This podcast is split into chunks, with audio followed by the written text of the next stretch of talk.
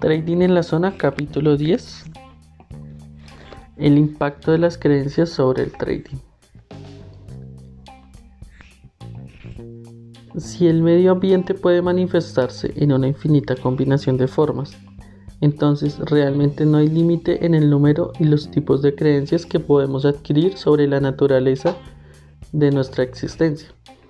Esto es una manera elaborada de decir que hay mucho para aprender. Sin embargo, para hacer una observación general acerca de la naturaleza de la humanidad, yo diría que ciertamente no vivimos nuestras vidas de una manera coherente con esa afirmación. Si es cierto que es posible creer casi cualquier cosa, entonces, ¿por qué siempre discutimos y luchamos el uno contra el otro? ¿Por qué no tenemos todos los derechos de expresar nuestras vidas en una forma que refleje lo que hemos aprendido a creer?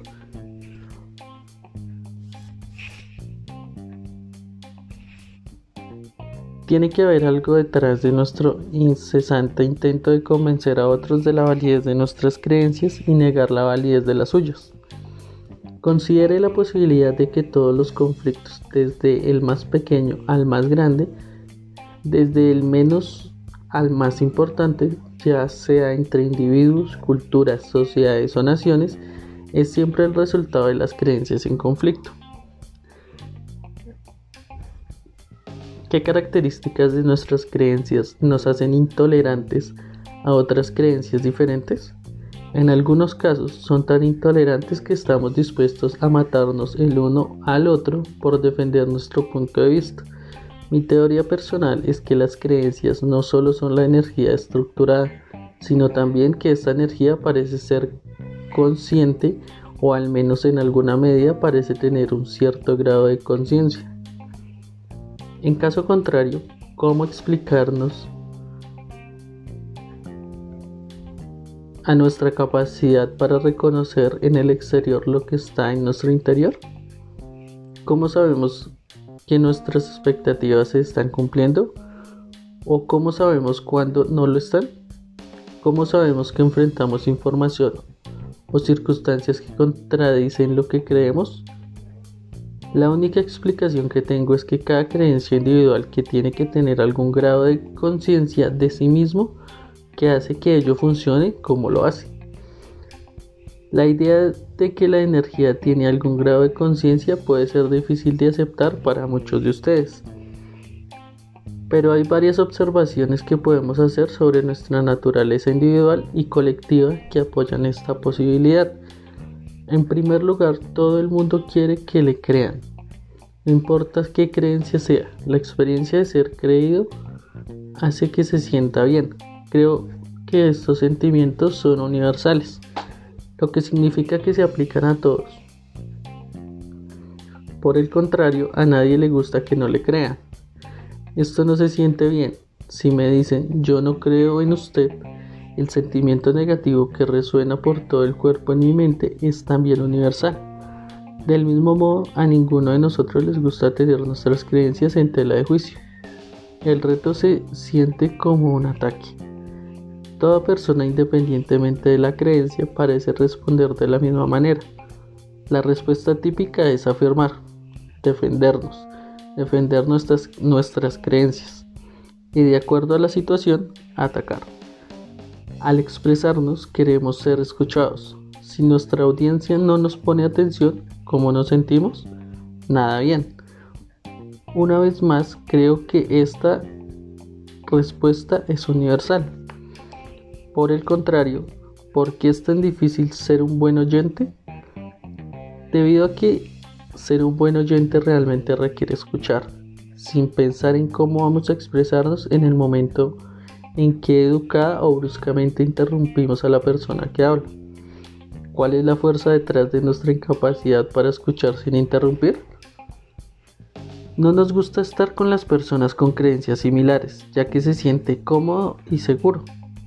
No evitamos a las personas con creencias diferentes o en conflicto de las nuestras, porque se siente incómodo o incluso amenazador.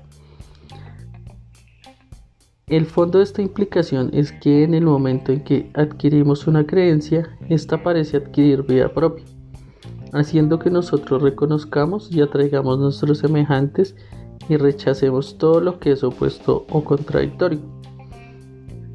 Teniendo en cuenta el gran número de diferentes creencias que existen, si estos sentimientos de atracción o comodidad de ser rechazados o amenazados son universales, entonces cada creencia debe ser consciente en alguna forma de su existencia. Y esta energía consciente estructurada debe comportarse de una forma característica que es común a todos nosotros. La principal característica de una creencia.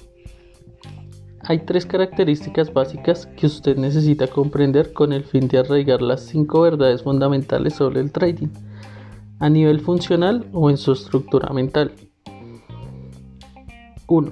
Las creencias parecen adquirir vida propia y por lo tanto se resisten a cualquier fuerza que intente modificar su forma actual. 2.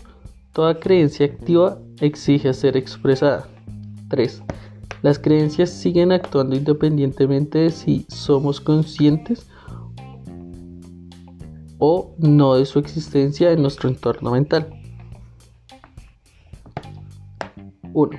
Las creencias se resienten a cualquier fuerza que intente modificar su forma actual. Tal vez no comprendemos la dinámica de cómo las creencias mantienen su integridad estructural, pero sabemos que lo hacen, incluso frente a extrema presión o fuerza. A lo largo de la historia de la humanidad hay muchos ejemplos de personas cuya convicción en alguna cuestión o causa era tan potente que optaron por soportar humillaciones, tortura y muerte en lugar de expresarse de una forma que violaba sus creencias. Esta es sin duda una demostración de cuán poderosos pueden ser las creencias y el grado en que puede resistir cualquier intento de ser alteradas o violadas de, de la manera más sutil. Las creencias parecen estar compuestas de un tipo de energía o fuerza que se oponen en forma natural a cualquier otra fuerza que intente cambiar su forma actual. ¿Significa esto que no pueden ser modificadas? Por supuesto que no. Simplemente significa que tenemos que entender cómo debemos trabajar con ellas. Las creencias pueden ser alteradas, pero no en toda la forma en que la mayoría de la gente puede pensar. Creo que una vez que una creencia ha sido formada, no puede ser destruida. En otras palabras, no hay nada que podamos hacer para que una o más de nuestras creencias dejen de existir o se evaporan como si nunca hubieran existido. Esta afirmación está fundada en una ley básica de la física. De acuerdo con Albert Einstein, y otros miembros de la comunidad científica, la energía no puede ser creada ni destruida, solo puede ser transformada. Si las creencias son energía estructurada consciente, a su vez consistente de su existencia, entonces este mismo principio de la física se puede aplicar a las creencias, lo que significa que no podemos er-, erradicarlas si sabe que algo o alguien está tratando de destruirlo a usted, usted cómo responde. Se defiende y posiblemente se haría aún más fuerte de lo que era antes de conocer la amenaza. Cada creencia es un componente individual de nuestra identidad. No es razonable esperar que en este caso de amenaza, cada creencia responda de manera análoga o como responden colectivamente todas las partes de nuestro ser. El mismo principio es válido si tratamos de actuar como si una creencia en particular molesta no existiera. Si se despertara una mañana y todos los que conocen hacen caso omiso a usted y actúa como si no existiera, ¿cómo responde? Probablemente no pasará mucho tiempo antes de que agarre a alguien y lo encare para tratar de obligarlo a que lo reconozca. Una vez más, si a propósito hace caso omiso de una creencia, esta actuará de la misma forma. Encontrará una manera de mostrarse en nuestro proceso de pensamiento consciente o en nuestro comportamiento. El modo más fácil y eficaz de trabajar con nuestras creencias es poco a poco sacarles energía hasta inactivarlas o hacerlas no funcionales. Llamo a esto proceso de desactivación. Después de la desactivación, la estructura original de creencia permanece intacta, por lo que técnicamente no ha cambiado. La diferencia es que la creencia ya no tiene energía sin energía. No tiene el potencial de actuar como la fuerza de nuestra percepción de la información o sobre nuestro comportamiento. He aquí un ejemplo personal. Cuando era niño me enseñaron a creer en Santa Claus y el hada de los dientes. En mi estructura, estructura mental, ambos son perfectos ejemplos de lo que ahora son creencias inactivas, no funcionales. Sin embargo, a pesar de que están inactivas, todavía existen dentro de mi sistema mental, solo que ahora existen como conceptos sin energía. Recuerde el último capítulo en que se define una creencia como la combinación de energía sensorial y palabras que forman un concepto de energía. La energía puede salir de la idea, pero el concepto en sí se mantiene intacto en su forma original. Sin embargo, sin energía no tiene potencial para actuar en mi percepción de la información o en mi comportamiento. Por lo tanto, si estoy aquí sentado escribiendo en mi computadora y alguien se acerca y me dice que Santa Claus se encontraba en la puerta, ¿cómo creen que definiría o interpretaría esta información? ¿La trataría como irrelevante o en una broma? Por supuesto. Sin embargo, si tuviera 5 años y mi madre me dice que Santa Claus se encontraba en la puerta, sin palabras al instante hubiese liberado de mí un derroche de energía positiva que me hubiese obligado a saltar y correr en la puerta tan rápido como pudiera. Nada habría como habría sido capaz de detenerme. Hubiera superado cualquier obstáculo en mi camino. Un día mis padres me dijeron que Santa Claus no existe. Por supuesto, mi primera reacción fue la incredulidad. Ya no creía en ellos, ni tampoco quería creer en ellos. Finalmente me convencieron. Sin embargo, el proceso de convencerme no destruyó mi creencia en Santa Claus ni terminó con ella. Simplemente drenó toda la energía de la creencia y la transformó en un concepto no funcional inactivo acerca de cómo funciona el mundo. No estoy seguro a dónde fue toda esa energía, pero sé que alguna parte de la misma se fue transferida a la creencia de que Santa Claus no existe.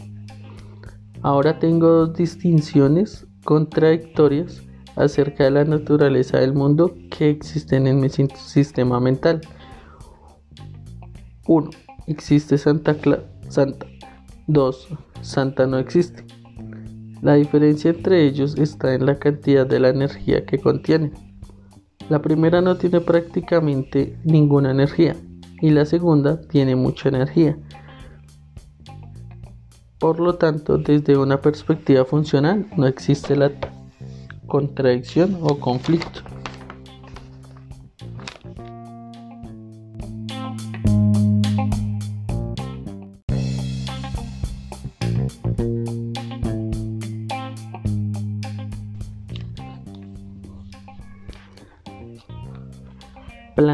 Que es posible inactivar una creencia y a continuación activar cualquier otra. A pesar del hecho de que todas las creencias parecen resistirse a cualquier fuerza que modifique su forma actual, el secreto para cambiar de manera efectiva nuestras creencias se encuentra en comprender esto y en consecuencia creer que realmente no cambiamos nuestras creencias, sino que simplemente transferimos la energía de un concepto a otro. Esto es más útil para ayudarnos a cumplir nuestros deseos o lograr nuestros objetivos. 2. Toda creencia activa exige ser expresada. Las creencias se dividen en dos categorías básicas, activas e inactivas. La distinción entre las dos es simple. Las activas o animadas tienen suficiente energía para actuar como una fuerza en nuestra percepción de la información y en nuestro comportamiento. Una creencia inactiva es todo lo contrario. Es una creencia que por cualquier razón ya no tiene energía o la tiene tan poca que ya no es capaz de actuar como una fuerza sobre la forma en que percibimos la información o cómo nos expresamos nosotros mismos.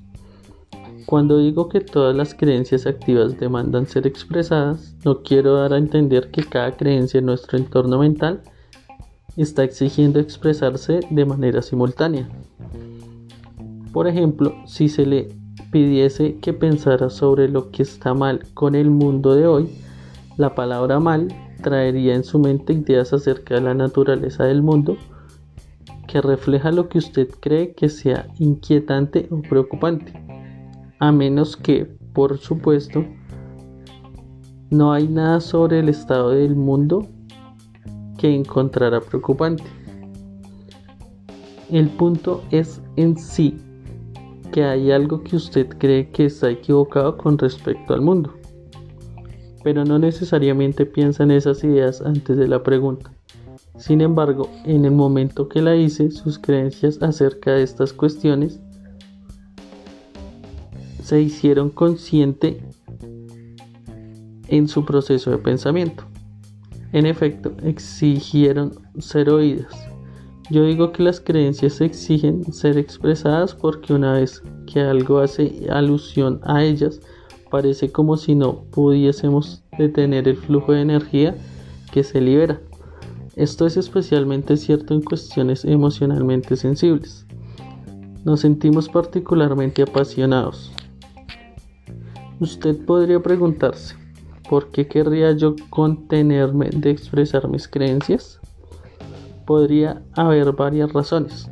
Considere la posibilidad de un escenario en el que se encuentra con una persona que está diciendo algo con lo que usted está en completo desacuerdo o incluso encuentra absolutamente absurdo. ¿Expresará usted su verdadera, su verdad o su o se contendrá? Esto dependerá de las creencias que tiene acerca de lo que es correcto en tal situación. Si sus creencias dicen que hablar sería inadecuado y tienen más energía que sus creencias contrarias a este, a este precepto, entonces usted probablemente se contendrá y no discutirá abiertamente. Usted podría mirar a esta persona, el jefe, y mover la cabeza en señal de acuerdo. Sin embargo, ¿está su mente en desacuerdo? O mejor, ¿está su mente en silencio? Por supuesto que no. Su posición sobre las cuestiones expuestas es luchar de manera eficaz contra cada uno de los puntos que el jefe está presentando. En otras palabras, su creencia sigue exigiendo ser expresadas, pero no se exteriorizan porque otras creencias están actuando como una fuerza neutralizadora. Sin embargo, ellas pronto encontrarán una manera de salir. Tan pronto como usted se encuentra fuera de la situación, es probable que encuentre una manera de descargar o incluso suprimir aquel argumento. Es probable que describa la situación como que tuvo que soportar a alguien que necesitaba un oído comprensivo.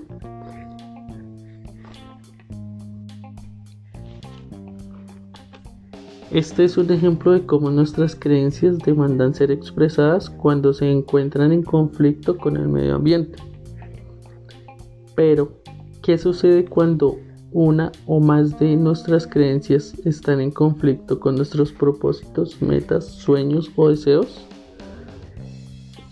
las consecuencias de este conflicto pueden tener un efecto profundo en nuestro trading como ya hemos aprendido, las creencias crean distinciones de la forma en que el medio ambiente puede manifestarse y las distinciones por definición son límites. En conocimiento humano, de otra parte, parece ser más grande que la suma total de todo lo que hemos aprendido a creer. Al ser mayor que la calidad de la conciencia humana nos da la capacidad de pensar en cualquier dirección que uno elija, ya sea dentro o fuera de los límites impuestos por nuestras creencias. Pensar fuera de los límites de nuestras creencias es lo que comúnmente se denomina el pensamiento creativo. Cuando deliberadamente elegimos hacer una pregunta sobre nuestras creencias, sobre lo que sabemos y deseamos sinceramente una respuesta, preparamos las mentes para recibir una brillante idea, inspiración o solución a la pregunta formulada. La creatividad por definición saca algo que automáticamente nos hace recibir ideas o pensamientos que están fuera de todo lo que ya existe en nuestra mente racional como una creencia o un recuerdo. Por lo que yo sé, no hay consenso entre los artistas, inventores, religiosos o comunidades científicas en cuanto de dónde proviene exactamente la información creativa generada.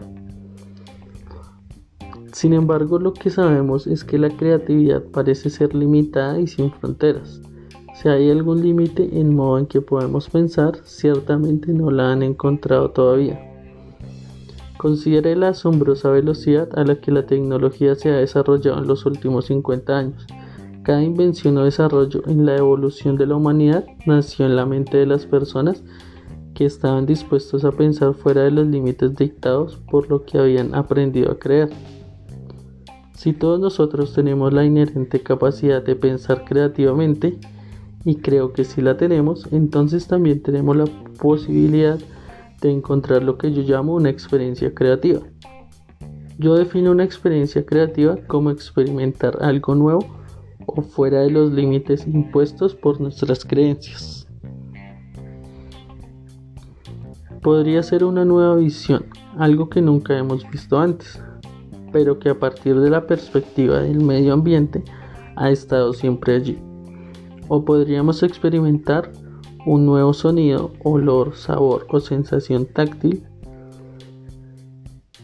Experiencias creativas tales como pensamientos creativos, inspiraciones corazonadas o ideas brillantes pueden producirse en forma sorpresiva o pueden ser el resultado de una búsqueda consciente.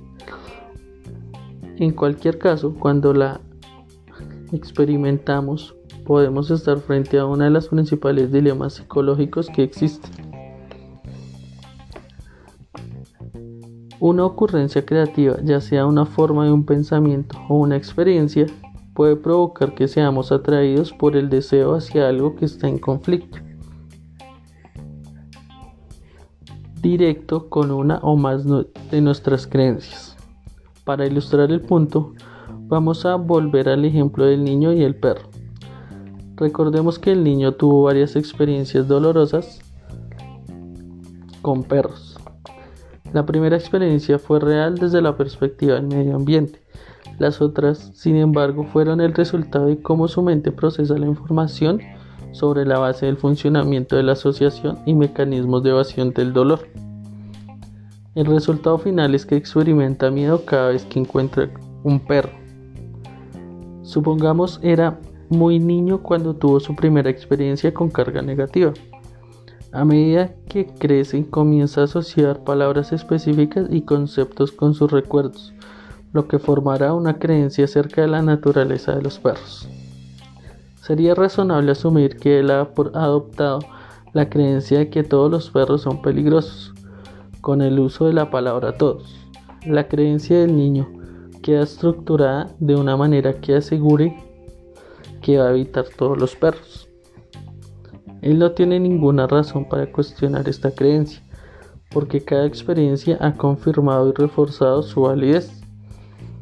Sin embargo, él y todos los demás en el planeta somos susceptibles a tener expectativa creativa en circunstancias normales, el niño hará todo lo posible para asegurarse de que no se va a encontrar con un perro.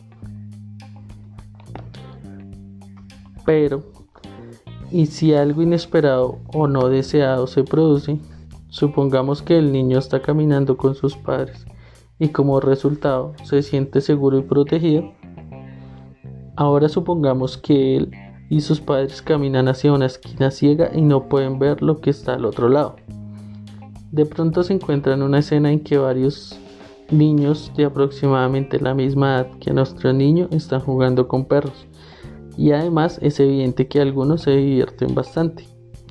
Esta es una experiencia creativa. El niño se enfrenta con la indiscutible información de que lo que él cree acerca de la naturaleza de los perros no es cierto. ¿Qué pasará ahora? En primer lugar, la experiencia no provino de la conciencia del niño. Él no tomó voluntariamente la decisión de exponerse y asimismo la información que contradecía lo que él creía era la, era la verdad. Podemos llamar a esto una experiencia creativa inadvertida, porque el entorno exterior le obligó a enfrentar otras posibilidades que no creía que existieran.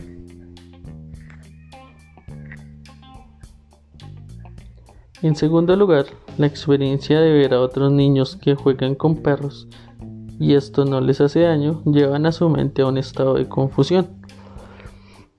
Después que la confusión pasa, ¿cómo empezar a aceptar la posibilidad de que no todos los perros son peligrosos? Varios escenarios son posibles. Ver durante algún tiempo a estos niños de su misma edad con los que podría identificarse plenamente jugando con los perros podría inducir al niño a querer ser como otros niños y divertirse también con los perros. Si ese es el caso, este inadvertido encuentro creativo ha hecho que quiera expresarse de una manera que antes no era posible creer, que pudiera interactuar con los perros. De hecho, la idea se veía tan remota que no se le habría ocurrido ni siquiera imaginarlo. Ahora, no solo la considerará, sino que la deseará. ¿Será capaz de expresarse de una manera compatible con su deseo? La respuesta a esta pregunta es una cuestión de energía dinámica. Hay dos fuerzas en el niño que están en conflicto directo una con la otra y que compiten para expresarse. Su convicción de que todos los perros son peligrosos y su deseo de divertirse y ser como los demás niños pequeños. Lo que vaya a ser la próxima vez que encuentre un perro será determinado por la que tengan más energía, su creencia y su deseo.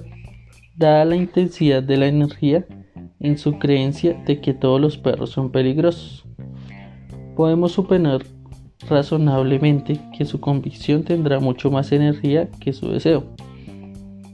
Si ese es el caso, entonces va a encontrar su próximo encuentro con un perro muy frustrante a pesar de que pueda querer tocar mascotas o un perro, se encontrará que no puede interactuar con ellos de ninguna manera. La palabra todos en su convicción actúa como una fuerza paralizante que le impide el cumplimiento de su deseo. Él podría ser perfectamente consciente del hecho de que el perro es un animal doméstico y no es peligroso y no le hará daño pero no será capaz de tocar una mascota hasta que el equilibrio de la energía en favor de su deseo le recomiende. Si el niño realmente quiere interactuar con los perros, tendrá que superar su miedo. Esto significa que va a tener que desactivar su convicción de que todos los perros son peligrosos para que pueda adquirir una creencia acerca de los perros que sea más coherente con su deseo. Sabemos que los perros pueden expresarse en una amplia variedad de formas, de amistad y en forma desagradable, aunque un porcentaje pequeño de ellos cae en una desagradable categoría. Una creencia buena que el niño pueda adoptar sería algo así como la mayor parte de los perros son amistosos, pero algunos pueden ser tacaños y repugnantes. Esta creencia le permitirá aprender a reconocer las creencias y patrones de comportamiento que le dirán con qué perros se puede jugar y cuáles evitar. Sin embargo, la cuestión más amplia es ¿cómo puede el chico desactivar la creencia de que todos los perros son peligrosos para que pueda superar su miedo? Recuerde que todas las creencias que resisten naturalmente a cualquier fuerza que modifique su forma actual, pero como he indicado anteriormente, el enfoque adecuado no es tratar de alterar las creencias, sino más bien drenarle su energía y canalizarla hacia otra creencia que se adapte mejor a nuestros propósitos. Para desactivar el concepto de lo que la palabra todo representa, el niño tendrá que crear una experiencia cargada positivamente con un perro en algún momento tendrá que pasar a través de su miedo y no tocar uno. Hacer esto podría requerir una gran parte de su esfuerzo y emplear una cantidad considerable de tiempo. Al comienzo del proceso, su creencia sobre los perros podría ser solo lo suficientemente fuerte como para permitirle que en la presencia de un perro se mantenga a distancia y no huye. Sin embargo, cada encuentro con un perro, incluso a distancia, que no dé lugar a un resultado negativo, disminuirá cada vez más la energía negativa de su convicción de que todos los perros son peligrosos. Evidentemente, cada nueva experiencia positiva le permitirá cerrar la brecha entre él y un perro poco a poco, hasta el punto de que pueda realmente tocar uno. Desde una perspectiva dinámica de la energía, va a ser capaz de tocar un perro cuando su deseo de hacerlo sea por lo menos un grado mayor de intensidad que su convicción de que todos los perros son peligrosos. El momento en que realmente toque un perro tendrá el efecto de ayudarlo y deshacerse de la mayor parte de energía negativa del concepto de todos y la transferirá a la creencia que refleja su nueva experiencia.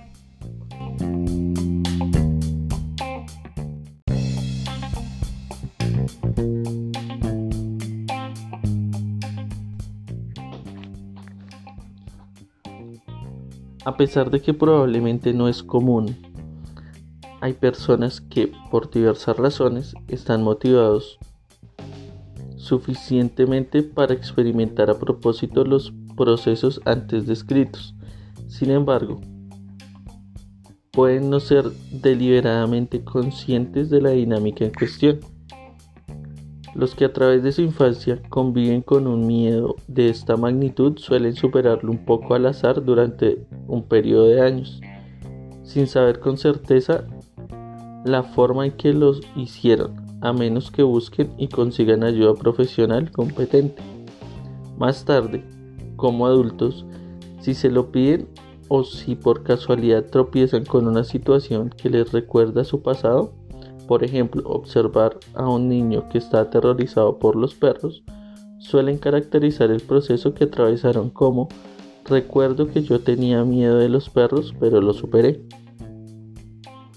El resultado final de la primera hipótesis fue que el muchacho trabajó a través de su temor para desactivar la limitación de sus creencias acerca de la naturaleza de los perros. Esto le permitió expresarse de una forma que él considera satisfactoria y que de otro modo habría sido imposible.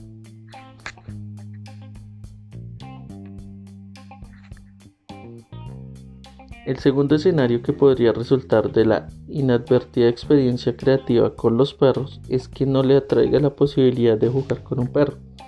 En otras palabras, él se preocuparía menos por ser como otros niños e interactuar con perros.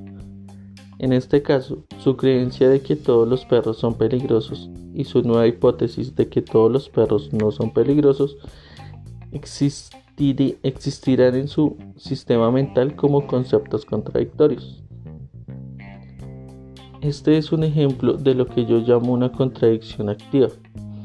Cuando dos creencias activas están en directo conflicto unas con otras, exigiendo expresarse. En este ejemplo, la primera creencia existe en el nivel fundamental en el entorno mental del niño, con mucha energía cargada negativamente. La segunda creencia está en un nivel más superficial y tiene muy poca energía cargada positivamente. La dinámica de esta situación es interesante y sumamente importante. Hemos dicho que nuestras creencias controlan nuestra percepción de la información. En circunstancias normales, el niño habría sido perceptivamente ciego a la posibilidad de interactuar con los perros, pero la experiencia de ver a otros niños jugando con ellos creó un concepto de carga positiva en su entorno mental de que no todos los perros son peligrosos y algunos pueden ser amigos. Sin embargo, no han hecho nada para desactivar el todos en su creencia de que todos los perros son peligrosos. Y por lo que sé, las creencias no tienen la capacidad de desactivarse a sí mismas. Como resultado, las creencias existen en nuestro entorno mental desde el momento en que ellas nacen hasta el momento en que nos morimos, a menos que conscientemente tomemos medidas para desactivarlas. Sin embargo, en este escenario, el niño no lo desea y en consecuencia no tiene ninguna motivación para pasar a través de su miedo. Por lo tanto, el niño se queda con una contradicción activa donde sus creencias mínimamente cargadas positivamente de que no todos los perros son peligrosos le da la capacidad de percibir la posibilidad de jugar con un perro pero su creencia poderosamente cargada negativamente de que todos los perros son peligrosos aún le provoca la experiencia de un cierto nivel de miedo cada vez que encuentra un perro. Quizás no lo suficiente para causarle terror, porque algo este miedo se verá compensado por las otras creencias, pero será sin duda un miedo suficiente para causarle un gran malestar. La capacidad de ver y en conciencia saber que una situación es peligrosa, pero al mismo tiempo nos encontramos inmovilizados por el miedo, puede ser bastante desconcertante si nos entendemos que el resultado de pensar creativamente o de tener una experiencia creativa inadvertida no necesariamente tiene energía suficiente para convertirse en una fuerza dominante en nuestro entorno mental. En otras palabras, nuestro nuevo conocimiento o descubrimiento podría muy bien tener suficiente energía para actuar como una fuerza creíble sobre nuestra percepción de la información, lo que nos lleva a percibir las posibilidades de que otro modo serían invisibles pero tal vez no tienen suficiente energía para actuar como una fuerza que modifique adecuadamente nuestro comportamiento. Al hacer esta información de la afirmación, me apoyo en la hipótesis que se necesita más energía para expresarnos que la cantidad de energía necesaria para observar algo. Por otra parte, los nuevos conocimientos y pensamientos al instante y sin esfuerzo se convierten en fuerzas dominantes si no hay nada entre nosotros que entre en conflicto con ellos. Pero si hay creencias en conflicto y no estamos dispuestos a desactivarlas, especialmente si están cargadas negativamente, entonces su actuación con lo que hemos descubierto será una lucha tal vez imposible. Lo que acabo de describir es el dilema psicológico que prácticamente todos los traders tienen que resolver. Digamos que usted tiene una firme comprensión de la naturaleza de las probabilidades y como resultado sabe que el próximo trade es simplemente otro de una serie de operaciones que tiene un resultado probable. Sin embargo, usted todavía tiene miedo a poner el próximo trade o usted todavía es susceptible a cometer varios de los errores del trading basados en el miedo. Que se han discutido en los capítulos anteriores.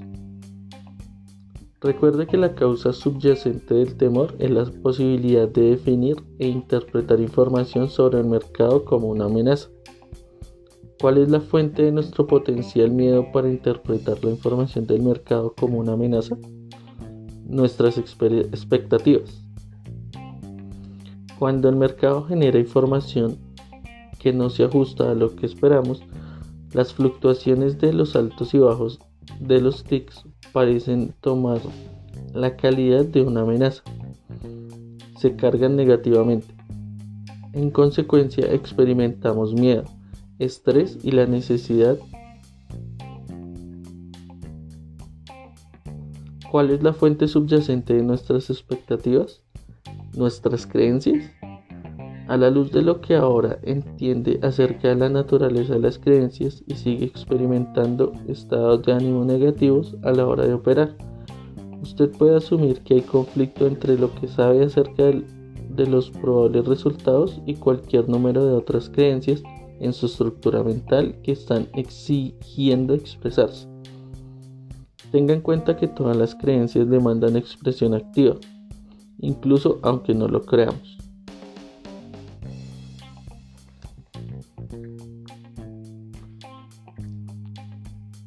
Para pensar en probabilidades, usted tiene que creer en todo momento en el, que en el mercado único o más concretamente que cada patrón tiene un único resultado. Cuando usted cree en un nivel funcional que cada patrón tiene un único resultado, lo que significa que esto es una convicción dominante sin ningún tipo de creencia de otra índole para argumentar algo diferente. Experimentará un estado mental libre de temor, estrés, ansiedad para operar esto realmente no puede funcionar de otra manera. Un resultado único es algo que ya hemos experimentado, por lo tanto no es algo que ya sabemos. Si se sabe, no puede ser definido como único. Cuando usted cree que usted no sabe lo que va a ocurrir a continuación, ¿qué es exactamente lo que usted espera del mercado? Se dice no sé. Tiene usted toda la razón. Si usted cree que algo va a pasar y que usted no necesitaría saber exactamente qué es para hacer dinero, entonces, ¿dónde está el potencial para definir e interpretar la información sobre el mercado como una amenaza dolorosa? Si dijo nada, tiene usted toda la razón de nuevo. Miremos un ejemplo más de cómo las creencias exigen expresarse. Veamos una situación en la que un niño en su primer encuentro con un perro tiene una experiencia muy positiva. Como resultado de ello, él no tiene absolutamente ningún problema de interactuar con los perros, cualquier perro, porque ha encontrado uno que no es hostil. Por lo tanto, no tiene ningún concepto, ninguna creencia activa de que es posible que un perro le provoque cualquier daño o le haga vivir una experiencia dolorosa. Como él aprende a asociar palabras con recuerdos, probablemente adquiera la creencia a lo largo de los años de que todos los perros son amistosos y divertidos. Por lo tanto, cada vez que un perro entra en el ámbito de su conciencia, esta creencia demanda ser expresada desde la perspectiva de otra persona, parece como si este niño tuviese una actitud de abandono e imprudencia. Si intenta convencer al niño de que será mordido algún día, si no actúa con cautela, su creencia hará que no le tenga en cuenta o haga caso omiso de su consejo. Su respuesta sería algo así como de ninguna manera o no puede sucederme a mí. Digamos que en un momento de su vida se acerca a un perro desconocido que quiere estar solo. El perro le gruñe. Él no tiene ninguna advertencia y el perro lo ataca. Desde la perspectiva del sistema de creencias del niño, que solo tenía una experiencia creativa, ¿qué efecto tendrá esta experiencia sobre su convicción de que todos los perros son amigos? Ahora tendrá miedo de todos los perros como el niño del primer ejemplo. Lamentablemente las respuestas de estas preguntas no son ni cortas ni secas, porque puede haber otras creencias que también exigen expresarse y que no tienen nada que ver con específicamente con, con los perros y que esté en juego en una situación como esta. Por ejemplo, ¿qué pasa si este niño ha desarrollado una gran creencia de traición? Él cree que ha sido traicionado por algunas personas muy importantes en algunas muy importantes situaciones que le han hecho experimentar un intenso dolor emocional.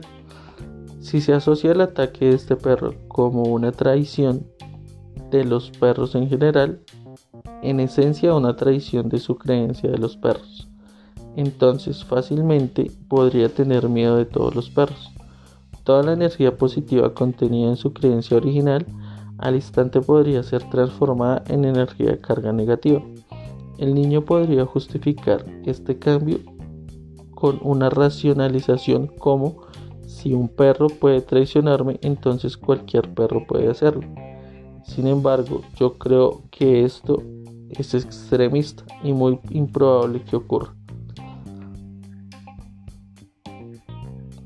Lo más probable es que la palabra todos en su creencia original al instante sea desactivada y que la energía obtenida sea transferida a una nueva creencia que refleja mejor la verdadera naturaleza de los perros.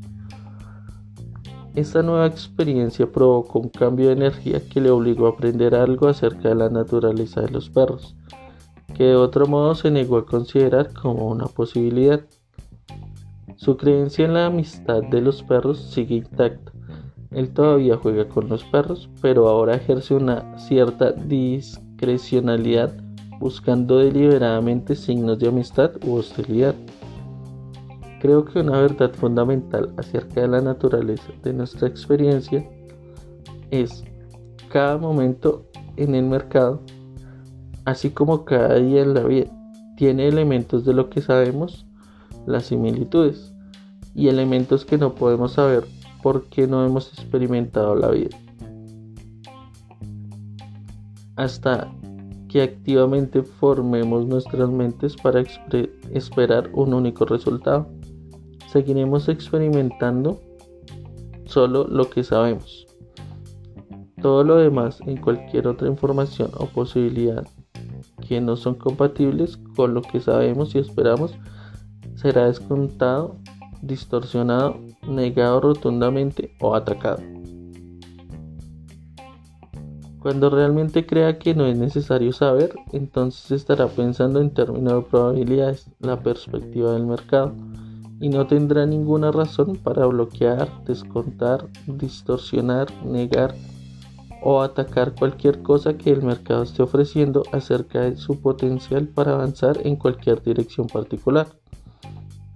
Si usted no experimenta el estado mental de libertad implícita en esta afirmación y es su deseo no experimentar este estado mental, entonces usted debe tener un papel activo en el entrenamiento de su mente para crear en la singularidad de cada momento y debe desactivar cualquier otra creencia que abogue por algo diferente. Este proceso no es diferente del que estudiamos en el niño del primer escenario que tuvo que pasar a través de su miedo. E igual que, que aquel ejemplo, esto tampoco va a suceder por sí solo. Quería interactuar con los perros sin temor, pero para hacerlo tuvo que crear una nueva creencia y desactivar las contrarias. Este es el secreto para lograr el éxito consistente como trainer.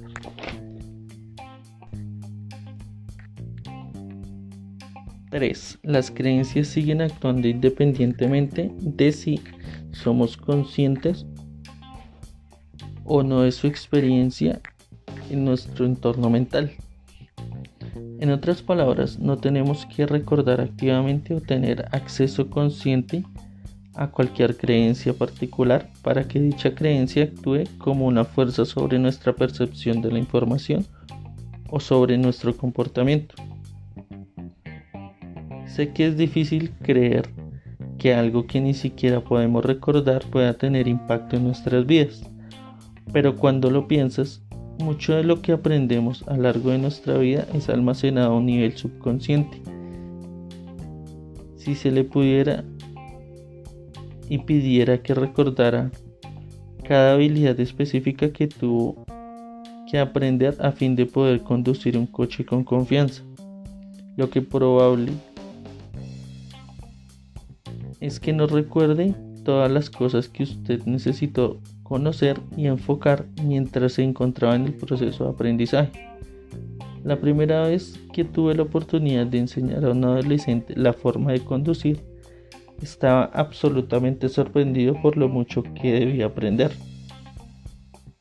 Y cuando el proceso yo di por sentado y no lo pensé a nivel consciente, posiblemente el mejor ejemplo que ilustra esta característica es la persona que conduce bajo la influencia del alcohol. En cualquier día o noche hay probablemente miles de personas que han bebido tanto que no tienen ni idea y mucho menos conciencia de cómo condujeron su coche del punto A al punto E. Es difícil imaginar cómo es posible esto a menos que usted considere que las habilidades para conducir y la creencia de su capacidad para conducir operan automáticamente a un nivel más mucho profundo de la conciencia o la vigilia. Ciertamente un porcentaje de estos conductores ebrios se accidentan, pero cuando usted compara el índice de accidentes con el número estimado de personas que conducen bajo la influencia del alcohol, es notable que no hay tantos accidentes. De hecho, un conductor ebrio es probablemente más susceptible de causar un accidente, o bien cuando se duerme o cuando requiere una decisión consciente y una rápida acción. En otras palabras, las condiciones de manejo son tales que el funcionamiento subconsciente de estas habilidades no es suficiente.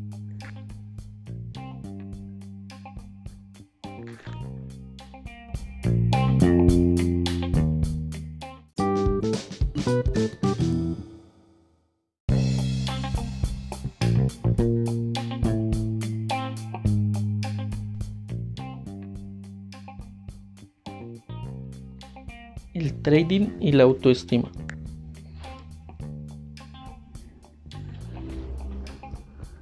Como esta característica se aplica a nuestro trading, es también algo muy profundo. El entorno comercial nos ofrece un campo limitado e ilimitado de oportunidades para acumular riqueza, pero solo porque el dinero está disponible podemos percibir la posibilidad de conseguirlo no significa necesariamente que nosotros como individuos tengamos un ilimitado sentido de la autoestima. En otras palabras, podría haber una gran diferencia entre la cantidad de dinero que deseamos para nosotros mismos por lo mucho que se puede percibir y lo mucho que realmente creemos que nos merecemos. Todo el mundo tiene un sentido de autoestima. Lo la forma más sencilla de describir este sentido es hacer la lista de cada creencia activa, tanto consciente como inconsciente, que tiene el potencial de actuar en contra de la acumulación o el logro de mayores niveles de éxito y prosperidad. Compare la energía de las creencias positivamente cargadas contra la energía de las creencias negativamente cargadas. Si usted tiene más carga positiva de energía que aboga por el éxito y la prosperidad que carga negativa de energía que se opone a ellos, entonces usted tiene un sentido positivo de autoestima. De lo contrario, usted tiene un sentido negativo de autoestima. La dinámica de cómo estas creencias interactúan de una con otra no es así tan sencillo como lo estoy haciendo ver. De hecho, puede ser tan compleja que podría tomar años de sofisticado trabajo mental organizarlas y clasificarlas.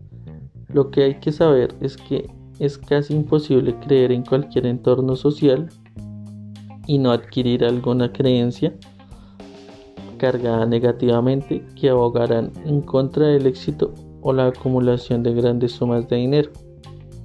La mayoría de estas creencias autosaboteadoras han sido largamente olvidadas y operan a un nivel subconsciente, pero el hecho de que pueda haberse olvidado de ellas no significa que hayan sido desactivadas. ¿Cómo podemos adquirir creencias autosaboteadoras? Lamentablemente es muy fácil. Probablemente la forma más común es cuando un niño participa en alguna actividad que un padre o maestro no quiere que él haga y el niño por error se hiere a sí mismo. Muchos padres para reafirmar su posición sobre los hijos responden a una situación como esta diciendo esto sea cual sea el dolor que estés experimentando, no habría sucedido si tú no lo merecieras. O me desobedeciste, y mira lo que pasó, Dios te castigó. El problema con hacer o escuchar declaraciones de este tipo es que hay un potencial en el niño para asociar cada futura lesión con estas mismas declaraciones y posteriormente formarse una convicción de que debe ser una persona indigna y obtener el éxito, felicidad o amor.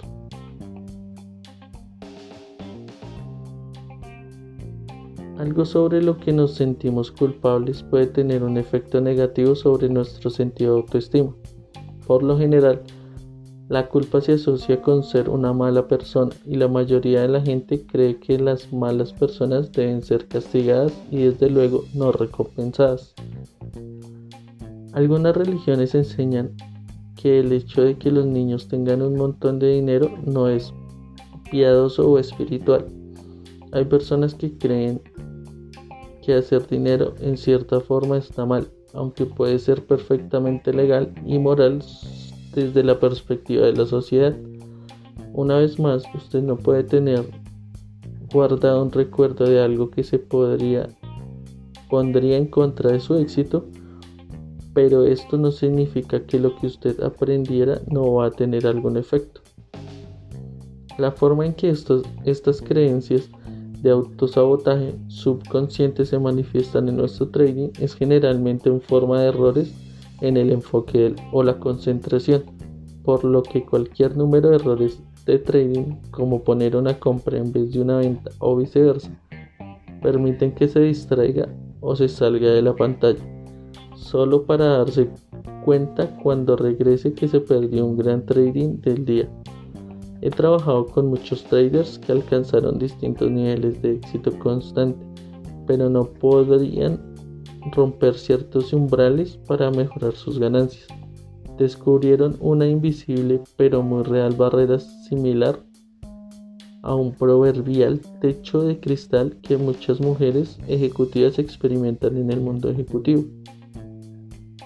Cada vez que estos traders tocaban la barrera, experimentaban un importante bajón independientemente de las condiciones del mercado. Sin embargo, cuando se les preguntó acerca de lo que sucedía, por lo general culparon a la mala suerte de su repentina mala racha o a los caprichos del mercado. Es interesante que por lo general creaban una curva de ganancias en constante aumento a veces durante un periodo de varios meses, que siempre llegaba a un mismo punto y se devolvía. Yo describo este fenómeno psicológico como una zona negativa. Si mágicamente el dinero puede fluir en las cuentas de un trader cuando está en la zona, así de fácilmente puede perderse. Si él está en una zona negativa donde las cuestiones no resueltas de autoestima misteriosamente actúa sobre su percepción de la información y sobre su comportamiento. No implica esto que tiene que desactivar todas las creencias que operan contra suya cada vez mayor sentido positivo de la autoestima, porque no es necesario. Sin embargo, usted puede ser consciente de la presencia de tales creencias y tomar medidas concretas en su régimen de trading para compensar el momento en que comiencen a expresarse.